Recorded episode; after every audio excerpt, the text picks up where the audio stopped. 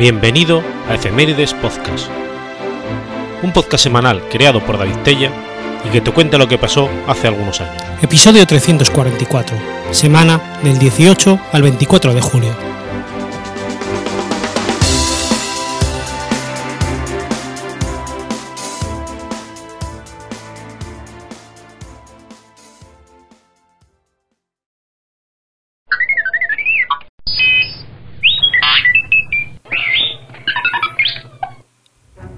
18 de julio de 1885.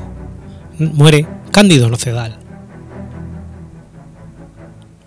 Cándido Nocedal y Rodríguez de la Flor fue un político, periodista y abogado español.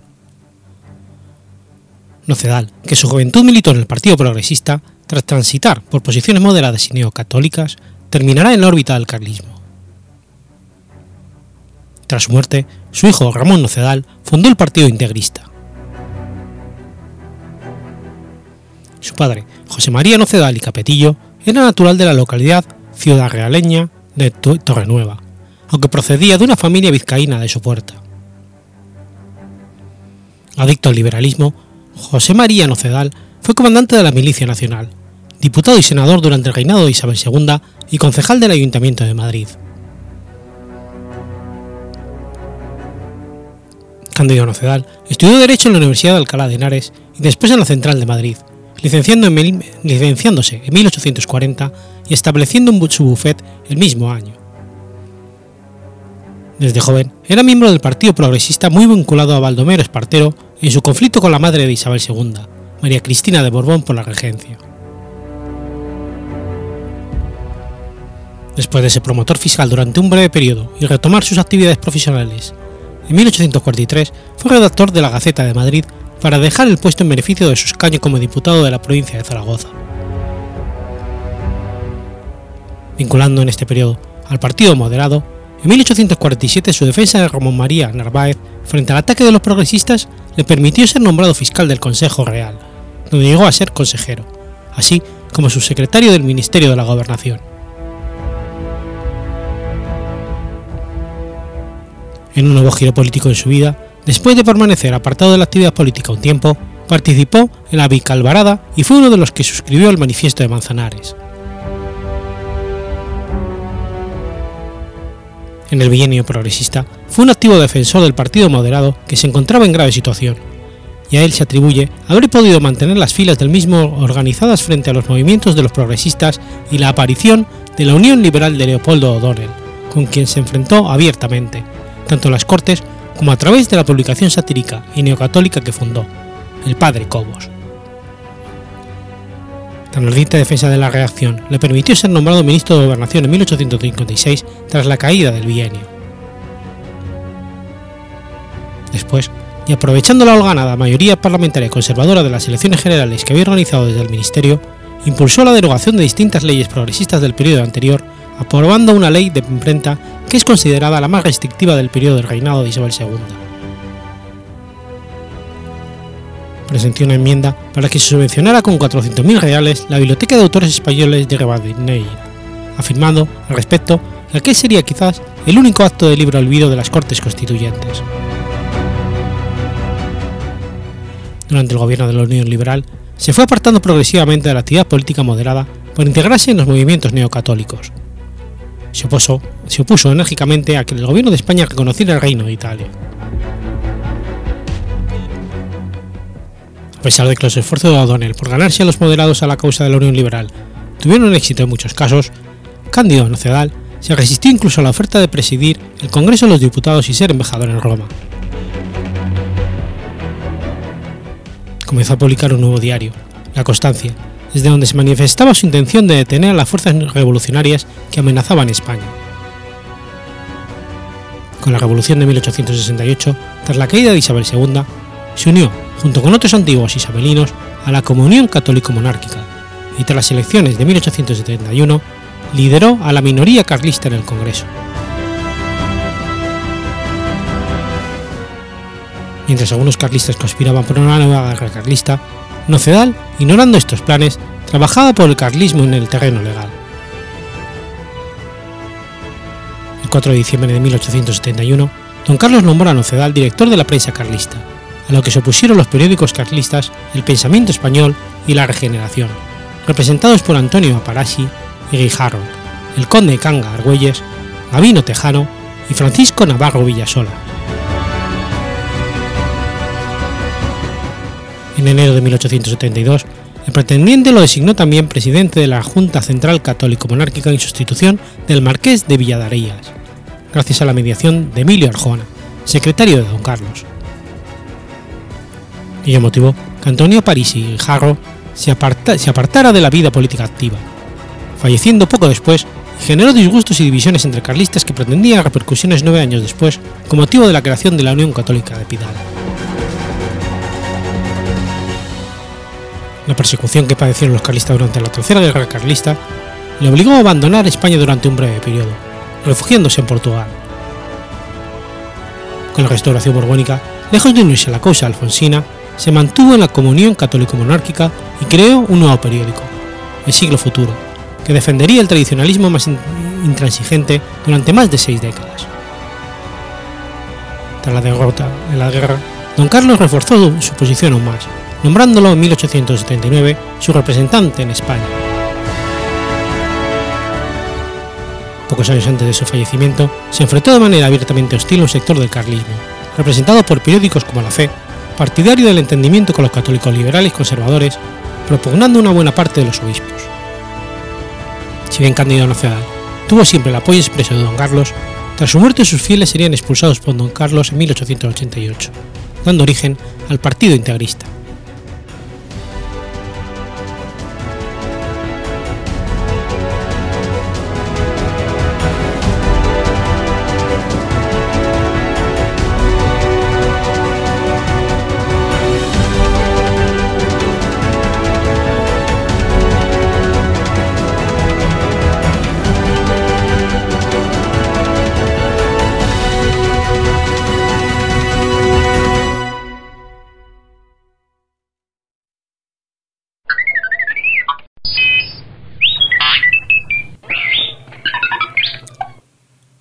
19 de julio de 1947.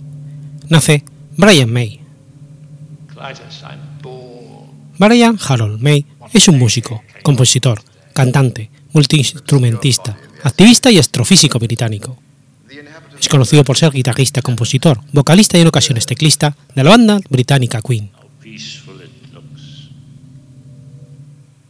Nacido en Hampton Hill, en el municipio londinense de Richmond upon Times es el único hijo de Harold May y Ruth Irving Fletcher. Su padre era un delineante nacido en Londres que sirvió en la Royal Air Force durante la Segunda Guerra Mundial, y su madre era escocesa, al servicio de la Women's Royal Air Force. Desde niño, Brian mostró gran interés por la música y la astronomía. Comenzó a tocar el ukelele, instrumento que su padre tocaba muy bien. A los siete años, recibió de regalo su primera guitarra acústica, su padre fue fumador por mucho tiempo y como consecuencia, May detestaba el tabaco, hasta tal punto de prohibirlo sus más recientes conciertos. Fue alumno de la escuela Hampton, donde obtuvo altas notas en física y matemáticas. Durante sus estudios conoció a Tim Staffel, con quien probó su primera banda, 1984, por la novela de Orwell del mismo nombre. 1968, mientras estudiaba en el Imperial College, formó la banda Smile con su compañero Tim Staffel como cantante y bajista. Tras dejar varios anuncios en la universidad solicitando un batería, se les uniría a Roger Taylor. Tras dos años, Staffel dejó la banda en el 70 con un repertorio de solo nueve canciones. Finalmente, como vocalista, se les unió un joven llamado Farouk Bulsara, que se había declarado fan el 22 de diciembre del 92, durante un concierto de la banda de Roger, The Cross, Smale se reunió para interpretar dos canciones, Her y If I Were a Carpenter.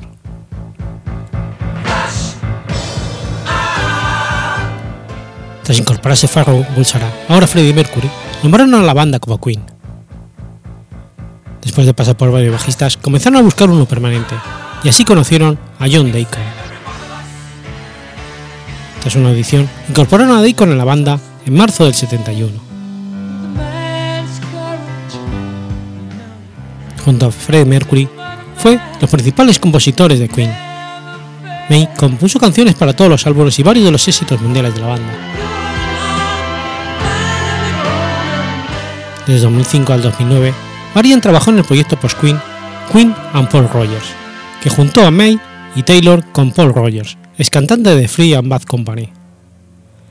Con esta banda realizaron un exitoso tour llamado The Return of the Champion en el año 2005. El 15 de septiembre de 2008 salió a la venta el primer disco de estudio de Queen titulado The Cosmos Rocks y es el segundo bajo el nombre de Queen desde la muerte de Freddie Mercury, después de Made in Heaven. A finales de 2008 finalizó el Tour Mundial de Coast Tour, que los llevó por Europa, Asia, América del Norte y fue motivo del retorno de Miley Taylor a tocar en el escenario de Sudamérica. Tras finalizar la gira, Paul Rogers anunció que terminaba de forma amistosa su colaboración con Queen. May es conocido por rasguear las cuerdas por una moneda británica de 6 peniques. Según él, con ella logra un sonido mucho más metálico y con más cuerpo. Los solos de guitarra y riffs históricos están dotados de armonía. Lo que Freddie hacía con la voz, se puede decir que Brian lo hacía con su guitarra Red Special. La historia de esta guitarra comenzó en el 63 cuando Brian May, con tan solo 16 años, se dio cuenta de que con su guitarra acústica no podía interpretar las canciones que escuchaba en la radio y trataba de emular. Así que decidió cambiar su guitarra acústica por una eléctrica. En esta época, el joven Brian no disponía del dinero para comprarse las costosas Gibson Les Paul dorada y Fender Stratocaster que había en el mercado. Así que con la ayuda de su padre, Harold May, decidió embarcarse en un difícil proyecto, fabricarse su propia guitarra. Trabajo que comenzó en agosto del 63 en un dormitorio de su casa convertido en taller. Para la elección del material, Marian tuvo que buscar minuciosamente. Para el mástil utilizaron la madera de una chimenea que un amigo de la familia iba a tirar. La madera era caoba de buena calidad, y aunque estaba vieja y algo apolillada, Brian logró darle forma a mano. Otros elementos del instrumento son agujas de coser y botones de madreperla. Brian continuó buscando un sonido característico. Tras muchos experimentos, describió que tocando con una moneda de 6 de seis peniques como púa, conseguía un sonido puro y limpio. Esa es la técnica que empleó en los discos y conciertos de Queen.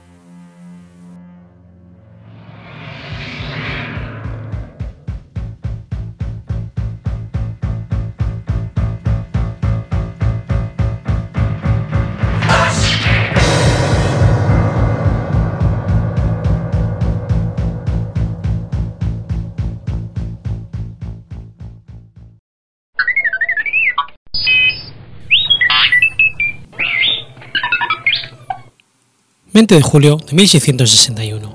Nace Pierre Lemoyne. Pierre Lemoyne de Berville et Anderlecht fue un marino, comerciante, militar explorador y administrador colonial canadiense en una época cuando Canadá era todavía una de las tres regiones de la Nueva Francia. Pierre Lemoyne nació en Ville-Marie, hoy Montreal. Era hijo de Charles Lemoyne, señor de Longueuil, y de Catherine Terry, llamada Primoto, ambos nacidos en Francia, el primero cerca de Depy y la segunda en Rouen, que emigraron a Canadá antes del nacimiento de Pierre. Fue el tercero de once hermanos, la mayoría de los cuales fueron soldados y algunos de ellos destacados. Pierre estaba destinado al sacerdocio, según el deseo de sus padres. Cruzando este camino y sediento de aventuras, a la edad de 12 años, en 1673, se embarcó como grumeta a bordo del velero La Janet, que pertenecía a su tío Jacques y partió hacia la, habitación de Port Royal, en Acacia. En 1676, tras una ausencia de tres años, volvió a Montreal. Sus padres comprendieron que no sería jamás sacerdote y le perdonaron. Su padre le pidió que acompañara al señor Benoit Berumeur uno de sus socios, junto con un pequeño grupo para comerciar con pieles a Saint Mary, cerca de la costa oeste del lago superior. Allí adquirió probablemente sus conocimientos sobre la navegación en canoas en entorno salvaje. A los 17 años se embarcó en el Estordel, un bergantín de dos mástiles que pertenecía a su padre, tras haber sido nombrado timonel y contramaestre. En Gaspé le propusieron ser suboficial en Aunis, un navío del rey de tres mástiles que hacía la travesía entre Francia y Nueva Francia. La Compañía de la Bahía de Hudson era una compañía inglesa dedicada al comercio de las pieles que había sido fundada en 1670. Obtenía pieles de la región de Quebec y amenazaba además con expandirse a otras regiones del, del territorio francés. Para oponerse a, a ella, los franceses crearon en 1682 la Compañía de Nord. En el 86, el agresivo Jacques René de Brisay, marqués de Denonville, gobernador general, propuso echar de allí a los ingleses aun cuando Francia y Gran Bretaña estaban en paz. En ese año, comenzó Iberville su carrera militar a las órdenes de Père de Troyes, caballero de Troyes en la bahía de Hudson, por entonces ya cadete de la Marina Real, muy bien cañonero y hábil en la maniobra naval. Junto a sus hermanos Paul y Jacques, condujo a la bahía a una fuerza de 100 hombres, más guías indios en 35 navíos y canoas y 27 trineos tirados por perros, teniendo por misión remontar las aguas del río Ottawa para llegar a la bahía de James. Tuvo una participación heroica en la captura del fuerte ubicado en la factoría Moss. Debido a los bríos de su hermano, Pierre tomaron en, fuerte Monsoni el fuerte Rupert y la barca inglesa Cravent. Iberville comenzó sus conquistas a bordo de su navío Pelican, capturando Fort Severn situado en la desembocadura del río del mismo nombre, en la bahía de Hudson. Esta ciudad era un centro comercial francés desde 1689 y un fuerte desde el 90. El fuerte y la ciudad debieron de ser reconstruidos entre 1750 y el 59. Como resultado final, los franceses tomaron los tres puestos de la bahía de James, dejando a los ingleses solo la factoría de York, que estaba lejos hacia el noroeste y era inaccesible por tierra caballero de Troyes, partió en agosto del mismo año dejando a Iberville al mando con 40 hombres. Al verano siguiente, al no llegar provisiones, Iberville dejó 12 hombres en los fuertes y se dirigió a Quebec. Más tarde partió a Francia, donde hizo gestiones en favor de la Compañía de Nord y obtuvo con el grado de capitán de fragata el mando de Solid de África, retornando a la bahía de James en verano de 1688. Allí en la batalla de Fuerte Albany, capturó tres buques ingleses de la compañía de la bahía de Hudson, que estaban intentando restablecer posiciones inglesas en la bahía. De vuelta a Quebec, actuó en la primera guerra intercolonial o la guerra del rey Guillermo, y fue en ella enviado al sur para atacar a las colonias británicas, y en julio de 1690 dejó Quebec con tres barcos con la intención de capturar la factoría de York. Al encontrarse bajo la superior capacidad de fuego de un avión inglés de mayor porte, navegó hacia el sur y capturó nuevamente la base de la compañía inglesa, Fort Sever, en el río Sever. En 1692 y el año siguiente, planeó nuevamente atacar la factoría de York, pero en ambas oportunidades los barcos necesarios no estuvieron disponibles. En 94 pudo capturar la, factoría.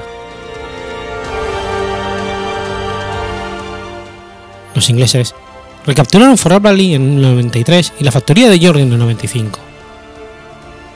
Entre el 95 y el 96 se estuvieron realizando incursiones costeras. Y en primavera del 96 llevó de Francia a Nueva Francia tres buques, enviando uno a Quebec y conduciendo los otros dos en ayuda del gobernador de Acacia, Joseph Robineau de Villebon, a quienes los ingleses estaban bloqueando la desembocadura del río St. John, en la bahía de Fundy. Capturó un buque enemigo e hizo que los otros dos escaparan, Navegó después unos 300 kilómetros al oeste y capturó el establecimiento inglés más excepcional de Nueva Inglaterra. En 1697, Iberville capturó por tercera vez la factoría de York, después de ganar la batalla de la bahía de Hudson, su batalla más heroica. La estación estaba muy avanzada para capturar Fort Albany, por lo que dejó la bahía de Hudson donde nunca más retornó. La factoría de York continuó siendo francesa hasta 1713. 1695, Iberville recibió del gobernador de Nueva Francia, Luis de Hugo de Frontenac, la orden de atacar las fortificaciones inglesas sobre las costas del Atlántico, de Fuerte Williams Henry. En primavera del 96, después de destruir por William Henry, cruzó de, nuevo a Francia continental a la isla de Terranova con una flota de tres navíos hasta la capital francesa de esta isla, Placencia. Inglaterra y Francia tenían un acuerdo de pesca para las explotaciones de las pesquerías de los grandes bancos de Terranova. Sin embargo, con la guerra de la Liga de Habsburgo o la guerra de los Nueve Años, se encontraron en bandos beligerantes opuestos. La misión militar principal de Iberville era expulsar a los ingleses de Terranova y Labrador. Iberville y sus soldados dejaron Plaisance el 1 de noviembre del 96 y dirigieron por tierra a Cerrillón, en la península de Avalón, a unos 80 kilómetros más al sur de la ciudad de San Juan de Terranova, que tenían que atacar. Nueve días más tarde, habiendo reunido a sus soldados y marineros, atacó la capital inglesa, que se rindió nueve días después. Tras incendiar San Juan, Iberville y sus canadienses destruyeron casi por completo todas las ciudades y puertos pesqueros ingleses de la costa oriental de Terranova. Iberville enviaba pequeños grupos de soldados a atacar las ciudades inglesas escondidas en el fondo de las bahías, quemando y pillando las poblaciones y tomando prisioneros. Al terminar la expedición, en marzo de 1697, no les quedaban a los ingleses más que dos ciudades, Bonavista y Carboner. Durante este periodo de cuatro meses de ofensiva, Iberville hizo destruir 36 colonias inglesas. Esta campaña fue la más importante y la que más daño causó a su enemigo. Antes de que pudiese consolidar su dominio de Terranova, fue dirigido el 18 de mayo de 1697 hacia el norte, para capturar nuevamente la factoría de York. Tras su partida, los ingleses llegaron a Terranova con 2.000 hombres y restablecieron su posición allí. Las hostilidades finalizaron con el, Tratado de Ryswick en septiembre del 97.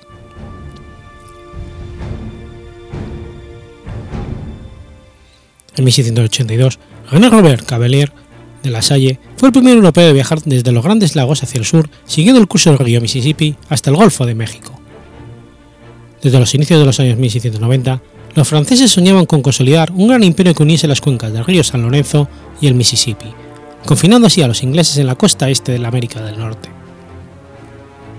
Esto presentaba inconvenientes diplomáticos, porque la costa del Golfo era reclamada, aunque no ocupada por España. Iberville estaba en Francia en el 97, y allí Luis II Felipe Ox, de Port-Saint-Train, ministro de Asuntos Navales y Colonias, dio a Iberville la, tarea de identificar la verdadera boca del río Mississippi, que la Salle no había podido ubicar exactamente en su último viaje. Construir, construir allí un fuerte que bloqueara el acceso al río por otras naciones y además colonizar Luisiana. Iberville se marcó con su hermano Joseph en el Le Moyne de Serguén. Su flota de cuatro naves hizo las velas en el puerto bretón de Brest el 24 de octubre de 1698.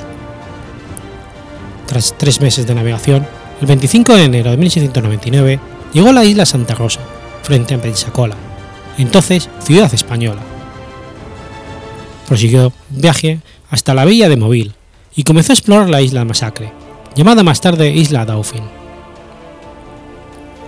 Se detuvo el 13 de febrero de 1799 entre las islas Cat y Ship y después continuó con sus exploraciones hacia el, hacia el continente. En marzo de ese año penetró en el delta del Mississippi. Habiendo cumplido su primera misión y no habiendo encontrado en el delta un punto adecuado para construir un fuerte, en mayo del mismo año construyó el fuerte provisional de Maurepas, en Biloxi, al noroeste de la bahía del mismo nombre, y próximo a la actual ciudad de Ocean Spring. Dejó allí una guarnición de 81 hombres y retornó a Francia. A su retorno a Biloxi, en enero de 1700, construyó el definitivo fuerte Maurepas o Fort Louis, a unos 80 kilómetros más hacia el norte sobre el mismo río Mississippi. En su tercer viaje, en febrero de 1701, erigió otro fuerte en Mobile, hoy estado de Alabama, y logró establecer buenas relaciones con los indios.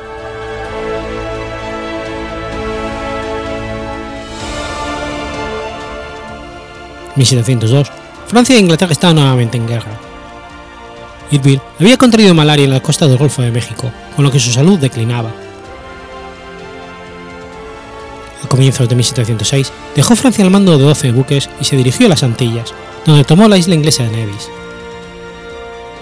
Se dirigió después a La Habana, donde participó en el planeamiento de la expedición contra Charlestown cuando súbitamente murió el 9 de julio de 1706, a bordo del Just. Fue enterrado el mismo día en la iglesia San Cristóbal de La Habana. Posteriormente sus restos fueron trasladados al Palacio de los Capitanes Generales, que hoy es Museo de la Ciudad de La Habana, donde puede verse su piedra tumbada. El señor D'Urville fue quizás el primer gran militar nacido en Canadá. Los estudiosos del arte militar pueden ver su carrera como una muestra de la importancia de explotar las victorias, puesto que Irville ganó todas sus batallas pero pocas veces consolidó aquello que había ganado.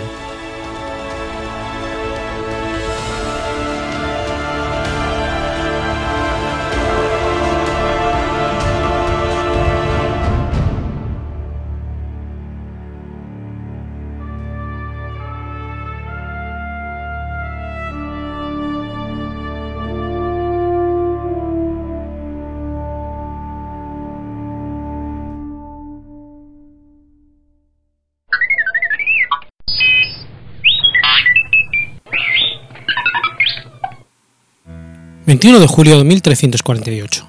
Ocurre la Batalla de Épila. Se conoce con el nombre de Batalla de Épila el enfrentamiento armado que tuvo lugar el 21 de julio del año 1348 en esta localidad zaragozana, entre los partidarios de la Unión Aragonesa y los del rey Pedro IV, encabezados por don Lope de Luna.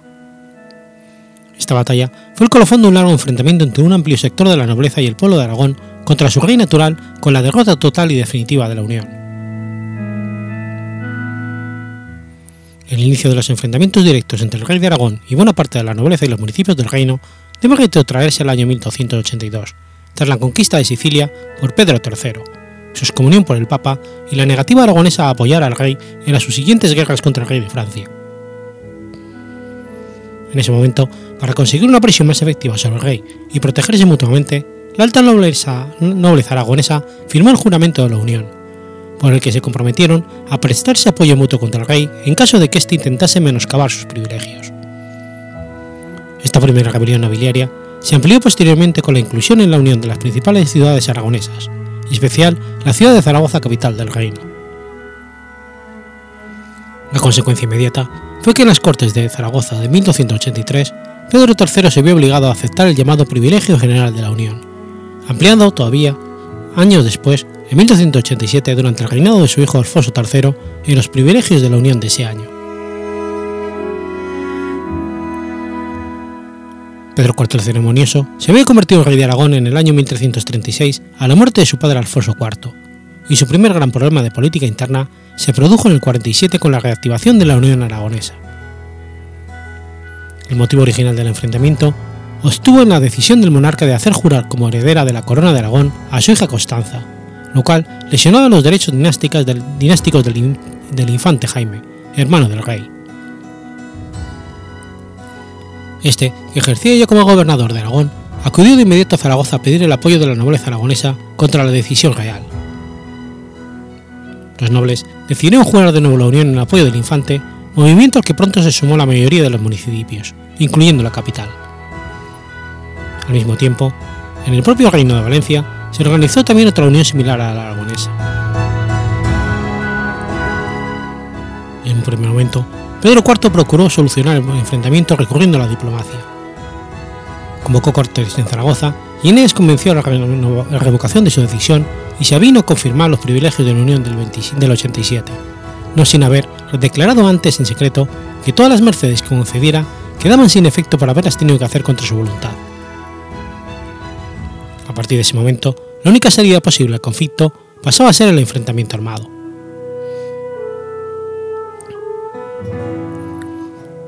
Poco después de finalizar las cortes, el infante Jaime murió en Barcelona, probablemente envenenado por orden del propio rey. Y es que su hermanastro Fernando, el que desde Valencia se pone al frente de la rebelión contra la monarca.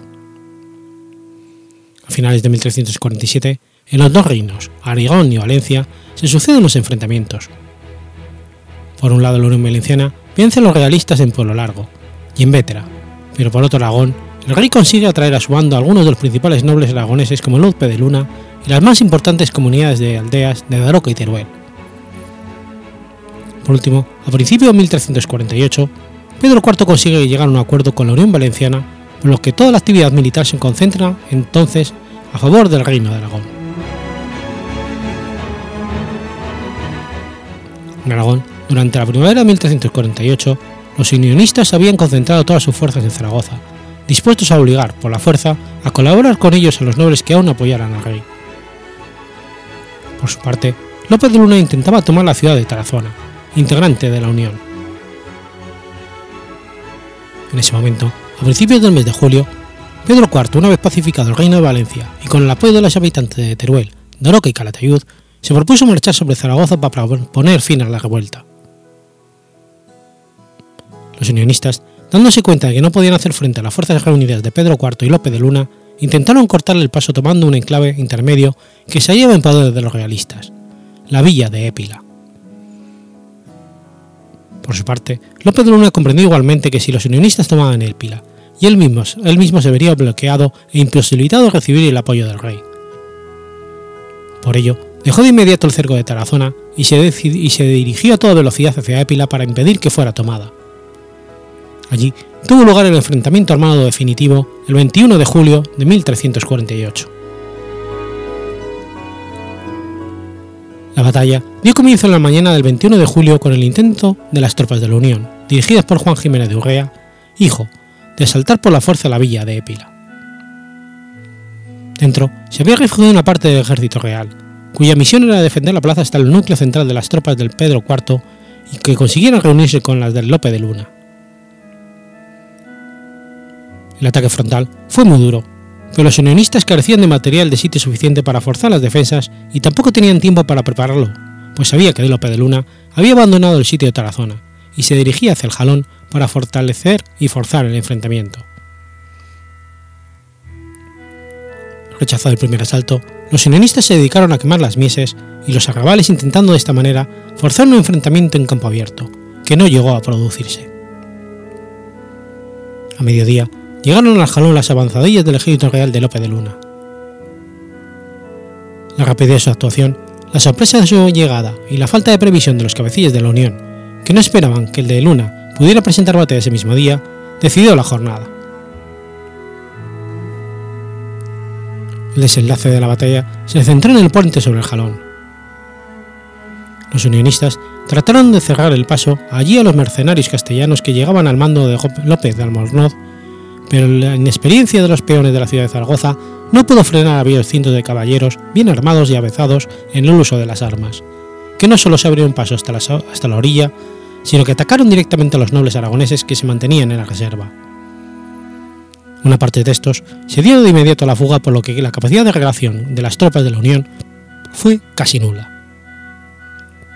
Solo los nobles más comprometidos con la causa consiguieron formar, forzar un frente de combate con la intención de resistir hasta la caída de la noche. Pero finalmente, una salida feroz de las tropas realistas que habían mantenido a la espera dentro de la villa de Épila rompieron esta última resistencia, causando además la muerte de los principales cabecillas de la Unión o su aprisionamiento. La victoria de las tropas realistas en la batalla de Épila fue completa y definitiva. En la propia batalla murieron los principales valedores de la Unión como Juan Jiménez de Urrea, señor de Biota, Gombal de Tramacet o Jimén Pérez de Pina. Presos quedaron los principales capitanes como Juan Jiménez de Urrea, hijo del anterior, que había dirigido el ejército de la Unión en las acciones del Reino de Valencia y que murió ejecutado pocos días después por orden del rey, y Pedro Fernández, señor de Híjar. El propio infante Fernando, que había caído preso en manos de soldados castellanos, fue enviado por estos a Castilla ante el temor de que el rey mandara matarlo también. A continuación, Pedro IV mandó convocar cortes en Zaragoza y concedió el título de conde de Luna a Lope de Luna, el primer noble en Aragón en obtener este título sin pertenecer a la Casa Real. El 4 de octubre, por último, las Cortes de Aragón revocaron definitivamente todos los privilegios y derechos de la Unión, y el propio rey con su puñal rasgó los documentos que recogían los privilegios. Sin embargo, al mismo tiempo el rey amplió los poderes de justicia de Aragón para mediar en los conflictos entre los aragoneses y el monarca, de manera que en realidad buena parte de los derechos que los nobles se habían atribuido en la Unión quedaban salvaguardados en la figura del justicia y ampliados a todos los aragoneses.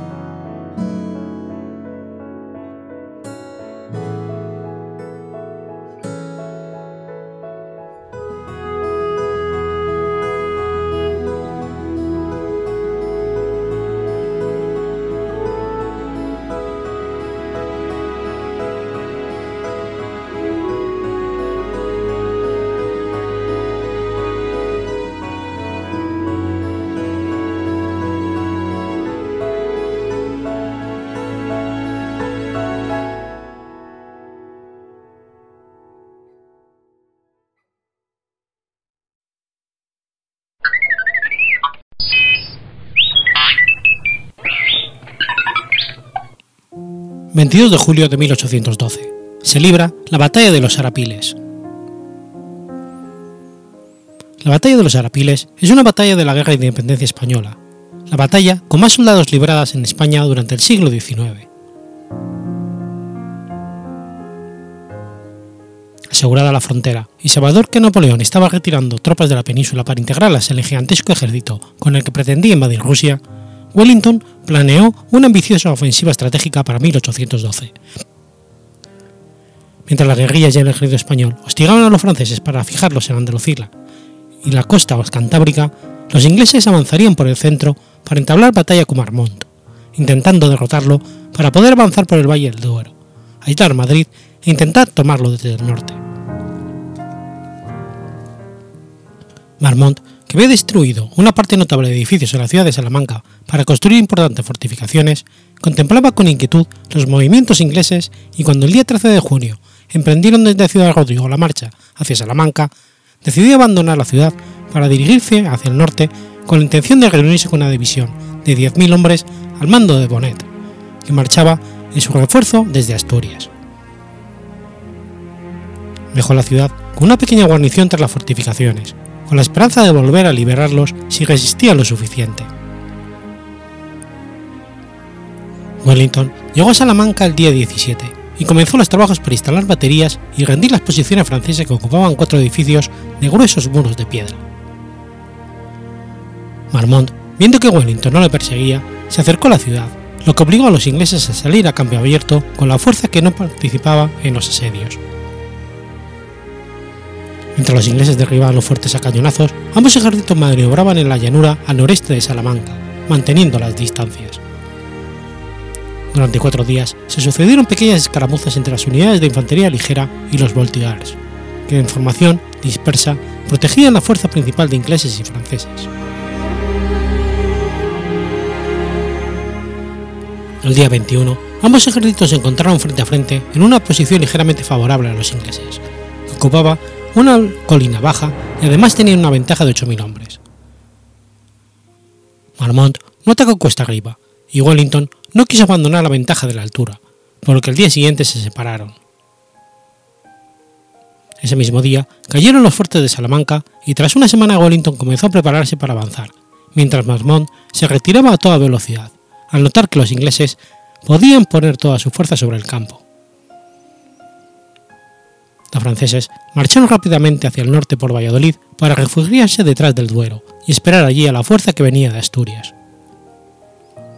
Contemplada con éxito la maniobra, acamparon entre Toro y Tordesillas, desde donde veían cómo los ingleses organizaban sus campamentos entre Rueda y la Seca.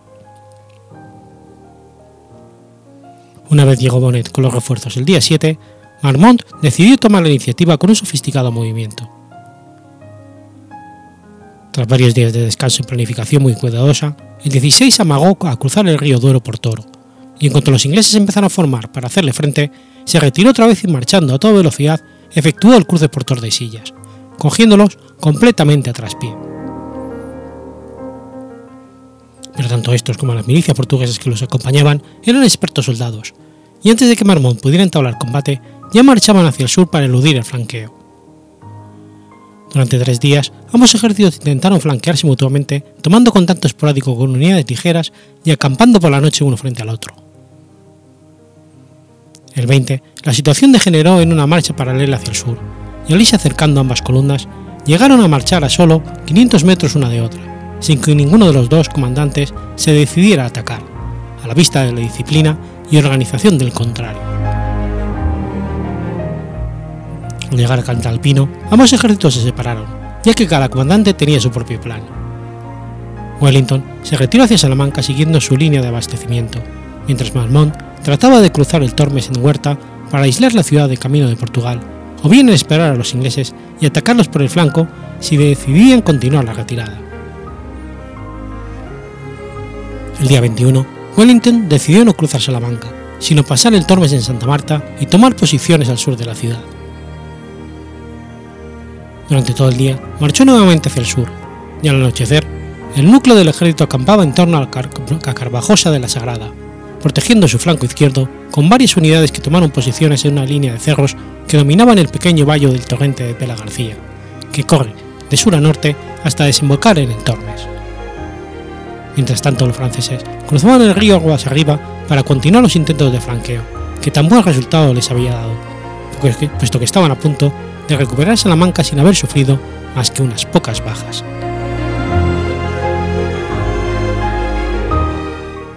Por la noche, cayó una gran tormenta con abundante aparato eléctrico que pasaría a formar parte de la leyenda de la batalla.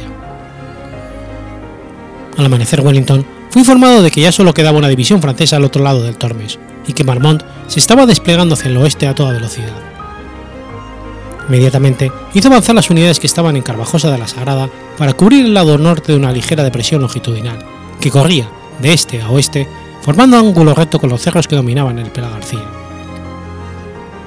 El núcleo del ejército se dispuso formando una doble línea con las divisiones de Leyte y Cole asomándose a la ladera de la depresión, y las de Clinton y Hope inmediatamente detrás. También ordenó que la división de Edward Packetman y la caballería de reserva que aún estaban al otro lado del Tormes, cruzaran y se dirigieran al de Atejeda, donde podían proteger una eventual retirada. Las brigadas de caballería de Anson y de Marchand se situaron en las torres, en medio camino entre la fuerza principal y la de reserva.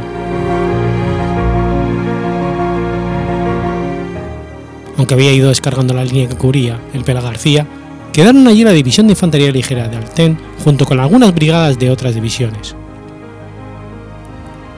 La división de dragones de Bock se situó en la misma alineación mucho más al norte para vigilar y controlar un intento francés de rodear los cerros por ese lado. Wellington, así preparado, decidió esperar acontecimientos para decidir el curso de acción definitivo.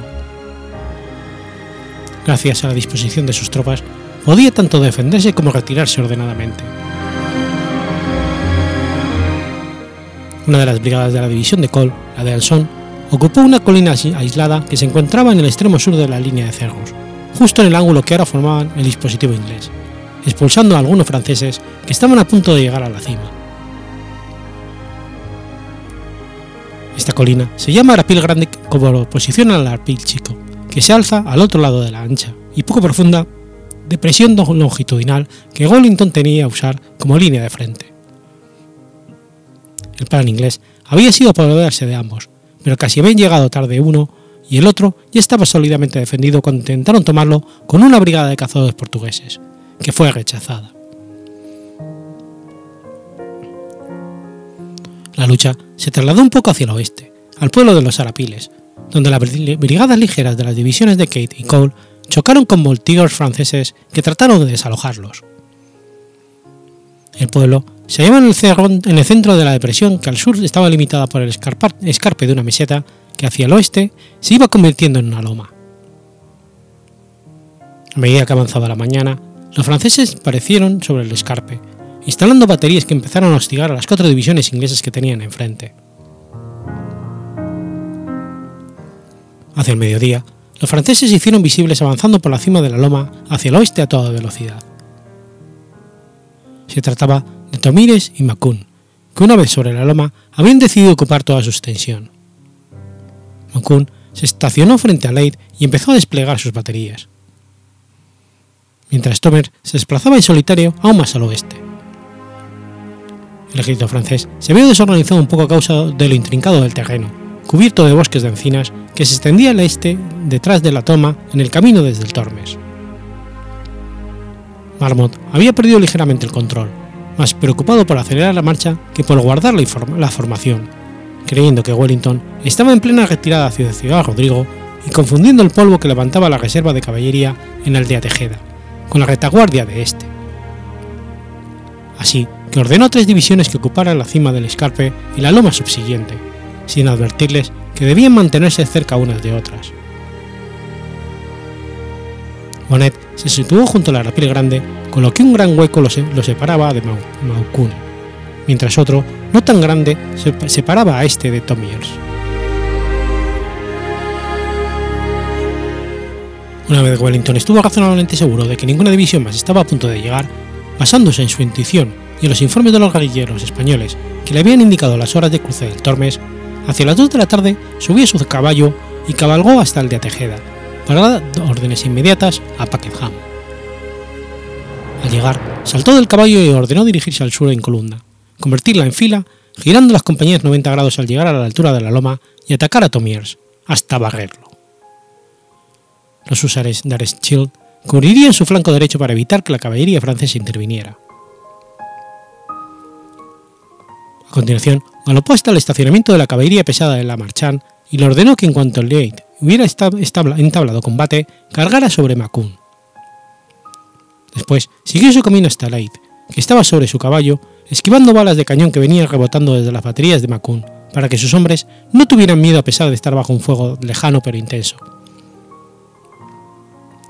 Wellington le comunicó a Leith que en cuanto viera que Pakenham había derrotado a Tomiers, cargara contra Macun en la meseta, cosa que éste estaba deseando porque veía que la moral de sus soldados decaía.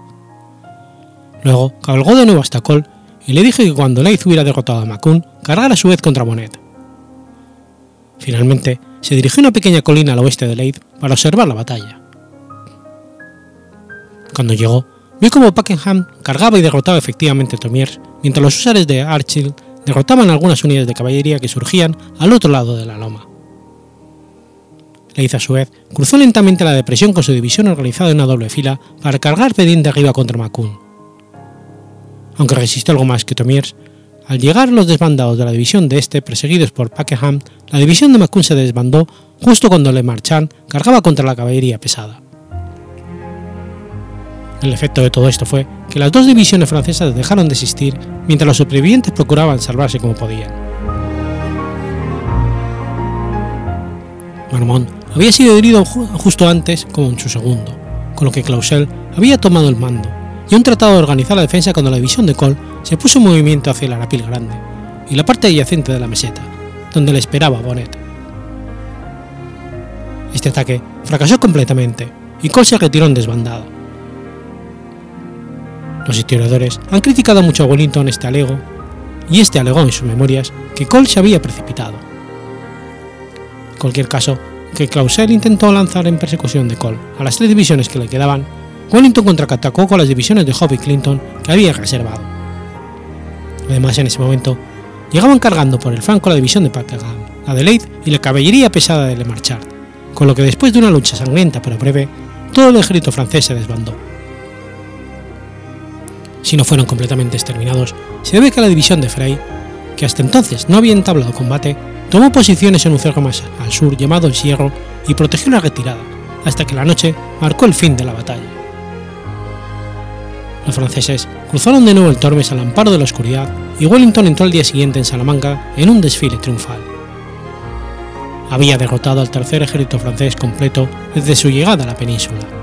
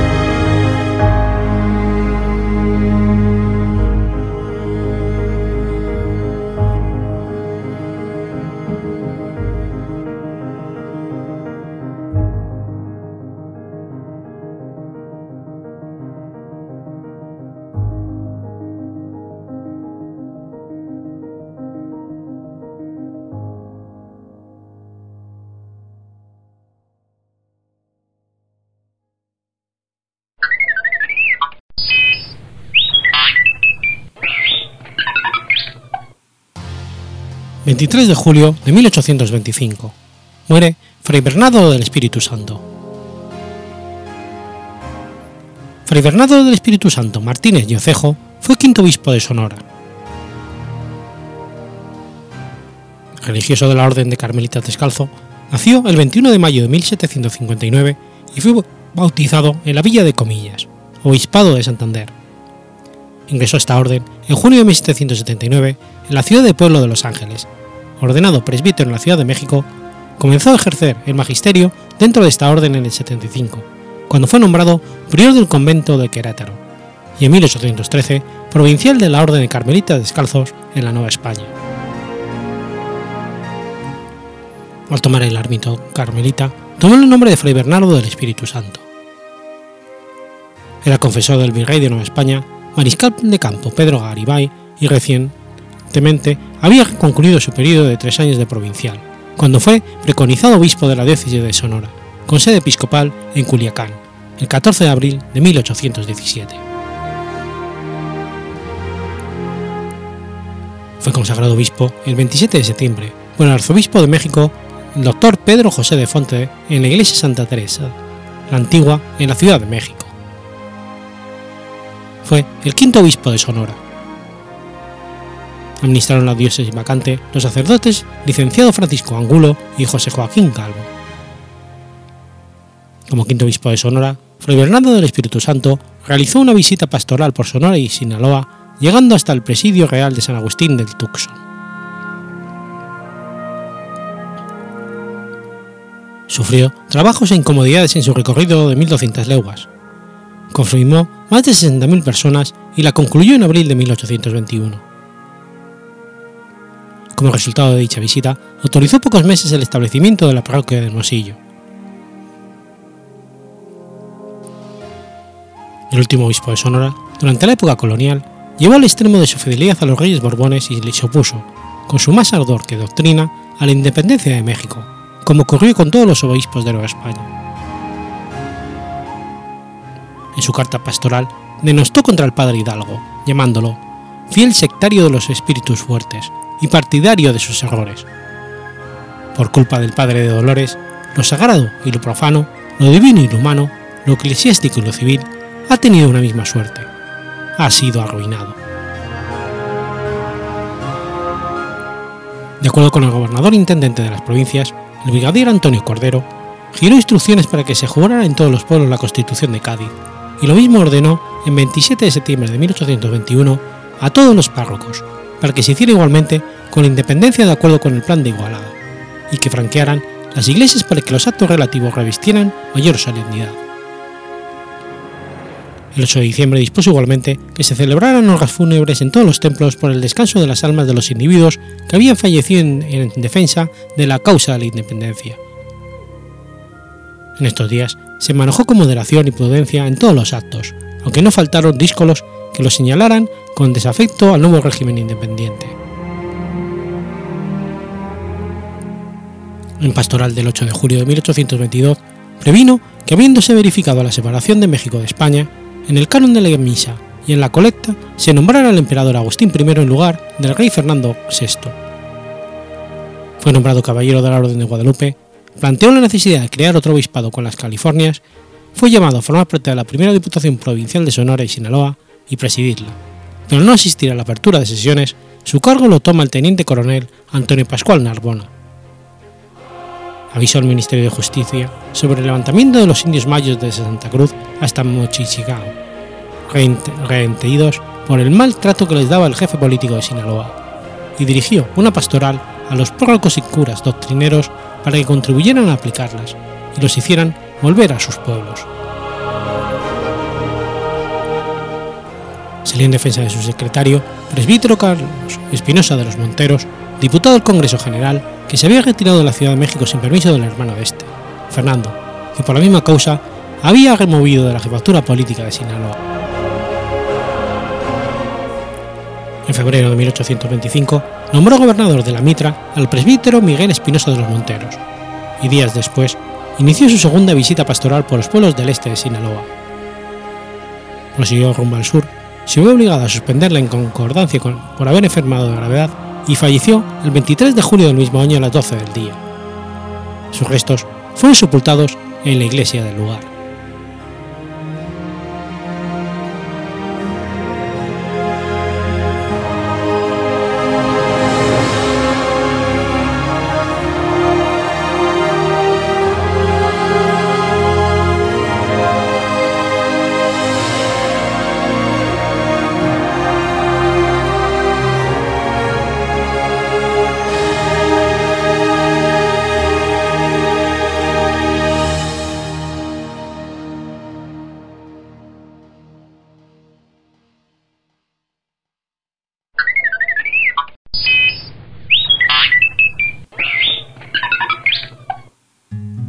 24 de julio de 1828. Muere Félix Calleja. Félix María Calleja del Rey fue un militar y político español, segundo jefe político superior de Nueva España desde el 4 de marzo de 1813 hasta el restablecimiento del absolutismo, y 60 virrey de la Nueva España, desde 1814 hasta el 20 de septiembre de 1816, durante la Guerra de Independencia de México. Nació el 1 de noviembre de 1753 en Medina del Campo. Su nombre completo habría sido Feliz María Calleja del Rey, Bruder Losada Campaño y Montero de Espinosa. Ingresó a muy temprana edad en el servicio de las armas, donde destacó por su inteligencia y se especializó en cartografía militar. Participó en la fracasada expedición contra Argel de 1775 siendo teniente, intervino en la reconquista del puerto menorquín de Mahón en 1782, y ese mismo año, en el mes de septiembre, se encontraba entre las tropas que sitiaron infructuosamente Gibraltar. Capitán y director del Colegio Militar del Puerto de Santa María desde 1784 hasta el 88, Félix María Calleja del Rey llegó a la Nueva España en 1789 acompañando al segundo conde de Revillagigedo, cuando éste tomó posesión como virrey. Hombre de gran seriedad y rigor, Calleja ocupó en un primer momento el cargo de capitán de infantería en el regimiento de Saboya, y cambió por el de regimiento de Puebla. Más tarde fue promovido, a comandante de la Brigada de Infantería de la Intendencia de San Luis Potosí. Bajo el gobierno del virrey Miguel José de Azanza, reprimió con severidad las rebeliones de este sector del virreinato. También luchó contra los las praderas y los filibusteros angloamericanos que se infiltraron en el lejano y casi despoblado territorio tejano. Bajo sus órdenes estaba el entonces comandante Ignacio Allende, que posteriormente se convertiría en uno de los héroes de la independencia mexicana. El 26 de enero de 1807 contrajo matrimonio con María Francisca de la Gándara de Calleja, hija de Manuel Jerónimo de Gándara, dueño de la hacienda de los Pledos. Después de la exitosa y relativa breve campaña de 1810, el ejército insurgente de las órdenes del cura Hidalgo decidió retirarse hacia Valladolid. Ante los vandélicos excesos cometidos por los rebeldes de Hidalgo en Guanajuato, el virrey Francisco Javier Menegas ordenó a Calleja, ahora brigadier de la división de caballería, marchar a la Ciudad de México en su auxilio. Los insurgentes habían cosechado una importante victoria muy onerosa en vidas y haberes, sobre las fuerzas virreinales en el Monte de las Cruces en la batalla de Aculco, se enfrentó por primera vez con los insurgentes y los derrotó por completo. Las deserciones fueron cuantiosas y se capturó a unos 600 rebeldes, así como armamento y otras pertenencias. Calleja venció decisivamente a los insurgentes en la batalla de Puente de Calderón, cerca de Guadalajara, donde infligió terribles bajas a los alzados.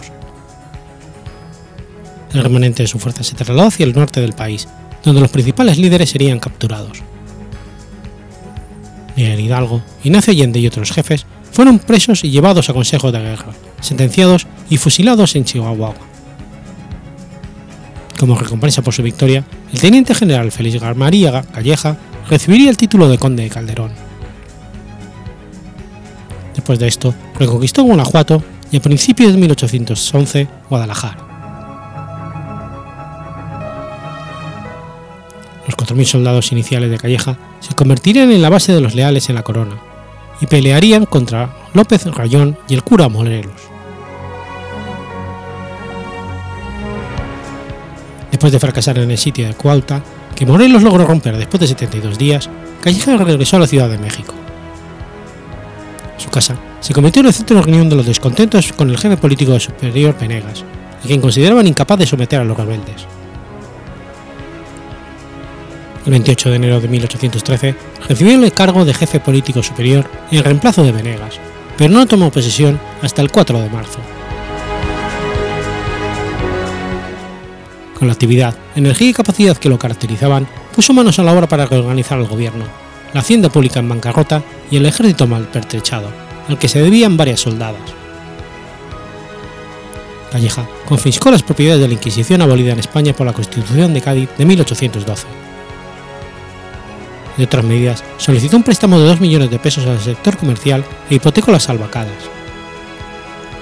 Con el dinero obtenido, organizó un ejército poderoso y bien equipado, pagado y disciplinado, que llegó a los 39.000 hombres, además de 44.000 venecianos distribuidos entre la población civil. También restableció el libre comercio y reorganizó el servicio postal, interrumpidos ambos por los ataques de los insurgentes. Mientras tanto, Morelos continuaba sus brillantes campañas por el sur del país, buscando al mismo tiempo una base política para su movimiento. En 1814 proclamaría una constitución en el Congreso de Apatzingán. Con la llegada del deseado Fernando VII, se restableció la normativa imperante hasta 1808 y se abolió, la Constitución de Cádiz. Con esto, Calleja del Rey pasó de ser jefe político superior de Nueva España a ser virrey de Nueva España, con una jurisdicción territorial mucho más amplia.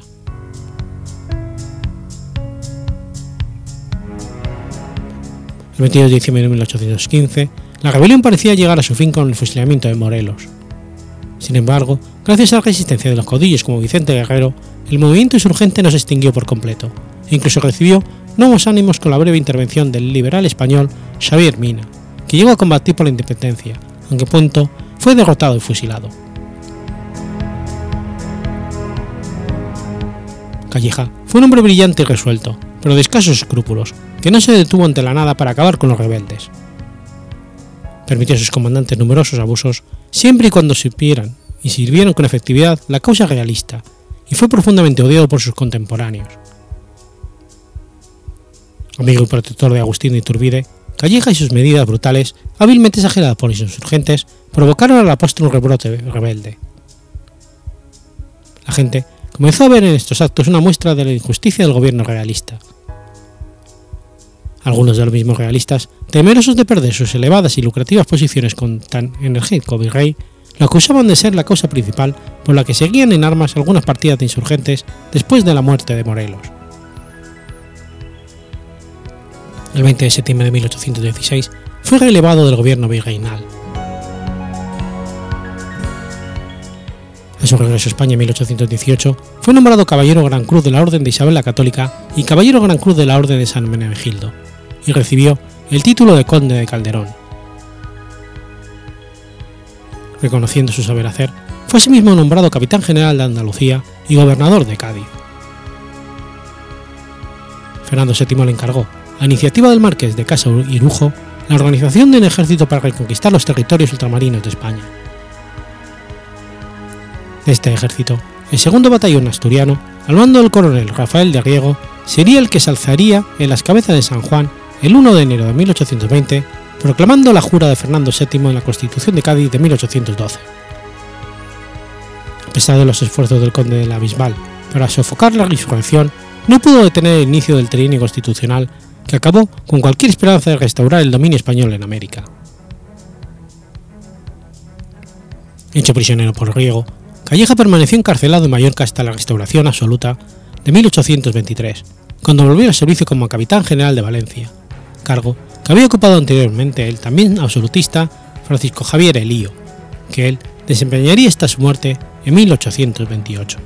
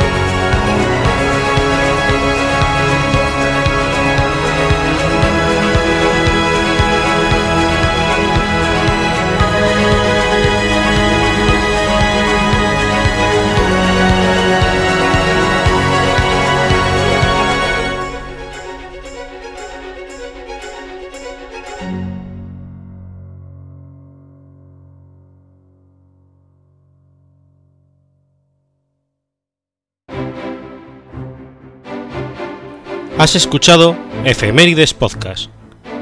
Si quieres ponerte en contacto conmigo, puedes hacerlo por Twitter a la cuenta arroba efemeridespod o mi cuenta personal, arroba telladavid, o por correo electrónico a la dirección efemeridespod.gmail.com. También puedes visitar la página web efemeridespodcast.es. Y recuerda que puedes suscribirte por iTunes y por iBox, y tienes un episodio nuevo cada lunes.